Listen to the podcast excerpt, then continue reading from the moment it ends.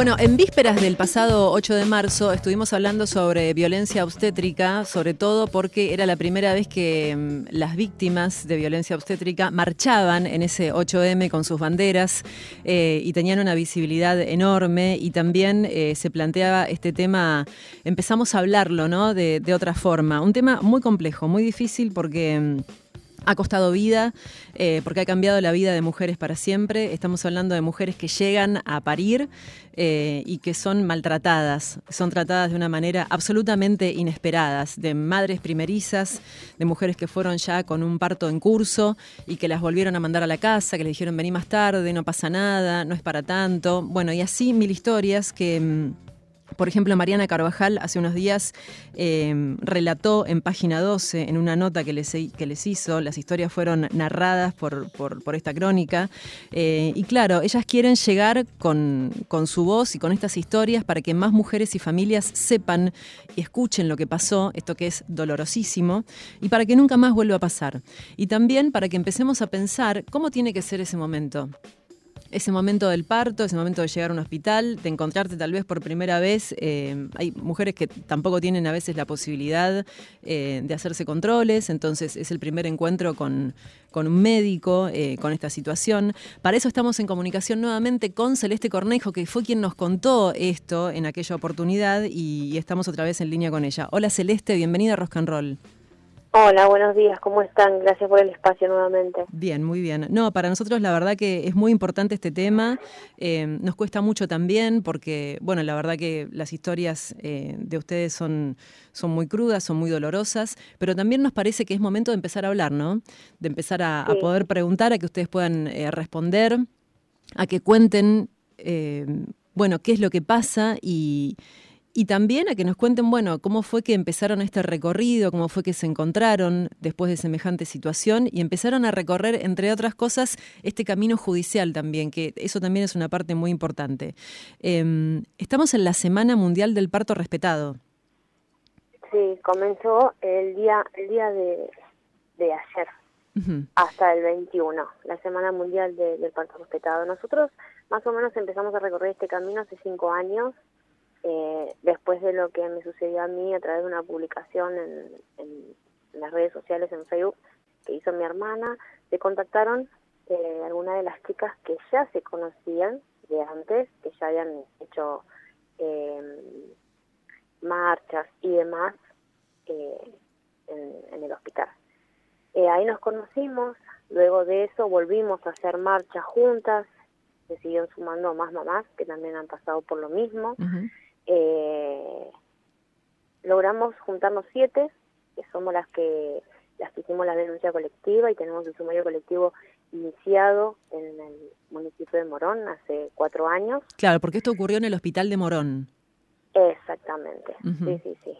Todas, eh, o sea, lamentablemente ocurre en todos lados, lugares públicos, privados, pero bueno, en este caso en particular nos unimos eh, todas las mamás que, que sufrimos violencia obstétrica dentro del hospital de Morón. Claro, claro. Eh, así que ahora estamos con un petitorio, estamos Sí. juntando juntando firmas para presentar un petitorio para que el sumario se termine de una vez, se finalice y den una un- una sentencia ejemplar, por así decir, eh, que se remueva del cargo a la señora Ana María del Vecchio, quien es jefa de tocoginecología y obstetricia del hospital, quien estuvo a cargo todos estos años donde ocurrieron todas estas aberraciones. Claro, al Eh, tanto de todo esto, ¿no? Sí, sí, sí, sí, sí, sí, totalmente.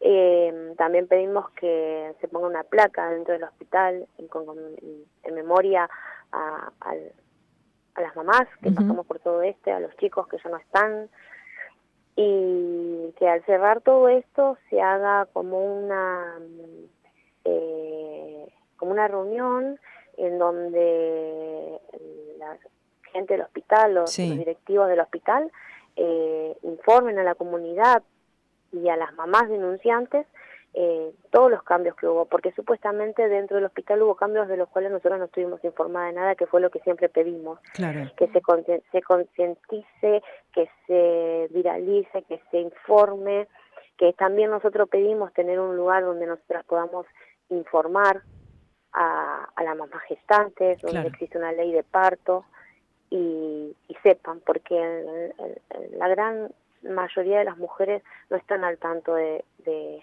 que existe esa ley. Claro, de lo que puede pasar, ¿no? Vos llegás, digamos, con un parto en proceso y te encontrás con esta situación que es absolutamente inesperada y como estás por parir, digamos, no es que tenés momento para decir, bueno, ocuparte de todo esto tal vez, ¿no? Celeste, contanos cuál fue el impacto de, de después de la marcha del 8M.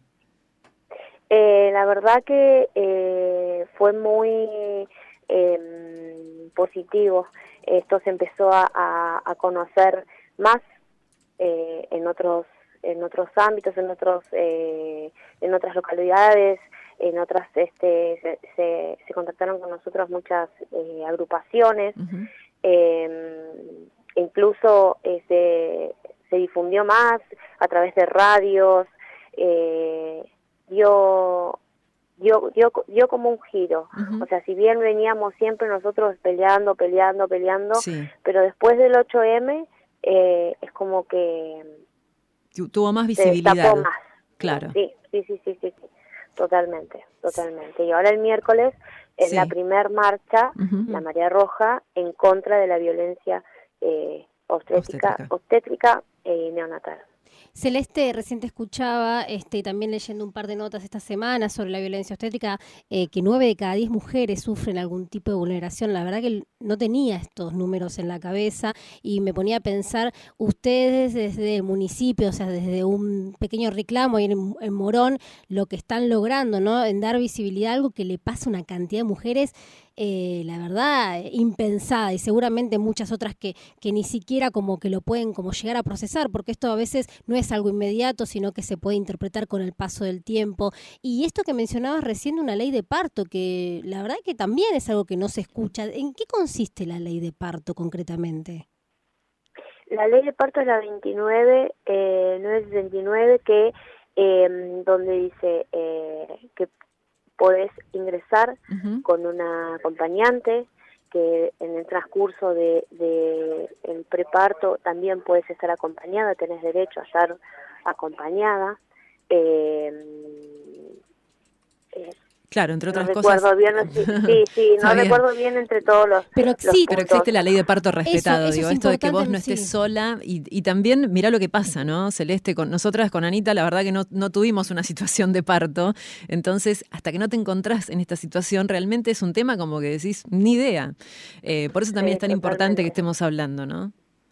Sí, sí, sí, sí, no, que no, no eh, sinceramente yo tampoco la sabía hasta el momento que me pasó todo lo que me pasó.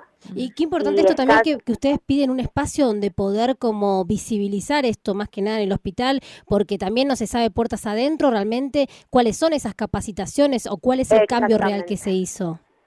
Claro, nosotros queremos saber propiamente nosotras, más allá de la comunidad de, eh, entera, digamos, nosotras queremos saber qué es lo que se hizo y qué es lo que no se hizo, porque eh, palabras no queremos más, queremos hechos.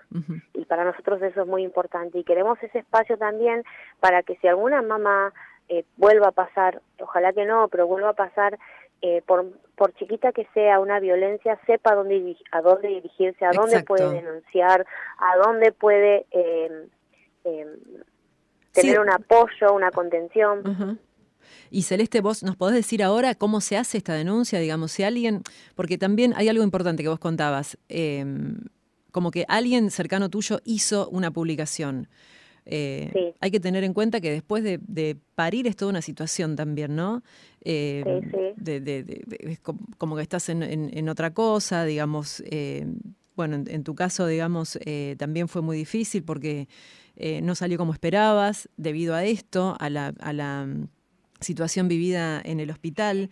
Digo, no, no, no estás para ocuparte tampoco de hacer una denuncia. Entonces, eh, para quienes eh, están cerca de, de, alguien que pasó algo así, ¿a dónde van a recurrir? O sea, ¿qué hicieron? ¿Dónde, dónde se pueden encontrar con ustedes? Nosotras tenemos una página de Facebook. Sí. Mujeres que sufrieron, sufrieron violencia obstétrica. Así lo buscas en Facebook y lo encontrás. Mujeres, que, sufrieron violencia obstétrica, sí. Después tenemos eh, la página de Instagram, Parir, Parir Justicia, eh, gestar justicia, para ir derechos. Perfecto.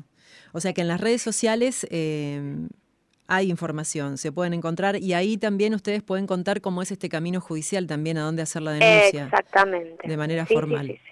Celeste, están realizando acciones también. Hay un mural que están eh, haciendo frente al cementerio de Morón. Así es, el día 21 mm. es el día que lo vamos a inaugurar, que en lo cual termina la, la, semana del parto respetado, en conmemoración a nuestros hijos que no están, a los que están, que han sufrido violencia obstétrica junto con sus mamás. Este, el día 21 sobre la calle Vaperón lo vamos a, a, inaugurar. Esto también da una gran visibilidad. Eh, la verdad que eh, se necesita que se sepa también, que si alguien pasa y lo ve, se interese, eh, que sepa que están estas mujeres, esta red de contención que se arma a través de, bueno, de un hecho tan tremendo eh, y justamente están dejando una huella muy importante que es esto, ¿no? Que nunca más vuelva a suceder, que si alguien más se encuentra con esta situación sepa a dónde recurrir. Celeste, muchísimas, ¿querés decir algo más que nos quedó pendiente? Eh, no, creo que, que informé todo lo que era importante. Bueno, sos muy amable, muchas gracias. No, gracias a ustedes, que tengan buen día. Igualmente. Era Celeste Cornejo, eh, una de las protagonistas, una de las mamás que sufrió violencia obstétrica en el hospital de Morón. Em, quienes integran esta colectiva son Karen, mamá de Juliana, Celeste, con quien hablábamos recién, ella tuvo a Benicio, Laura, eh, Diana, todas ellas eh, tuvieron bebés que murieron al nacer debido al maltrato que recibieron en el hospital de Morón. Em, también hay dos bebés, eh, dos, niñas que quedaron con secuelas em, irreversibles a partir de esto. La verdad que el tema es muy difícil, es muy duro. de mujeres que debe estar en esta situación. Sí, eh, es inesperado también porque es esto, ¿no? Vos pensás que vas a ir a parir y que va a estar todo bien, qué sé yo, no sé, por más que hagas un curso o que alguien te cuente cómo fue, es una experiencia única para cada una. Entonces es algo Súper importante. Estamos en la semana em, del Mundial del Parto Respetado y mm, recomiendo la nota de Mariana Carvajal que salió hace unos días en página 12, que cuenta bien también esta historia en detalle y que te pone en contacto con, con esto que pasaron estas mujeres, que es para que no vuelva a pasar nunca más.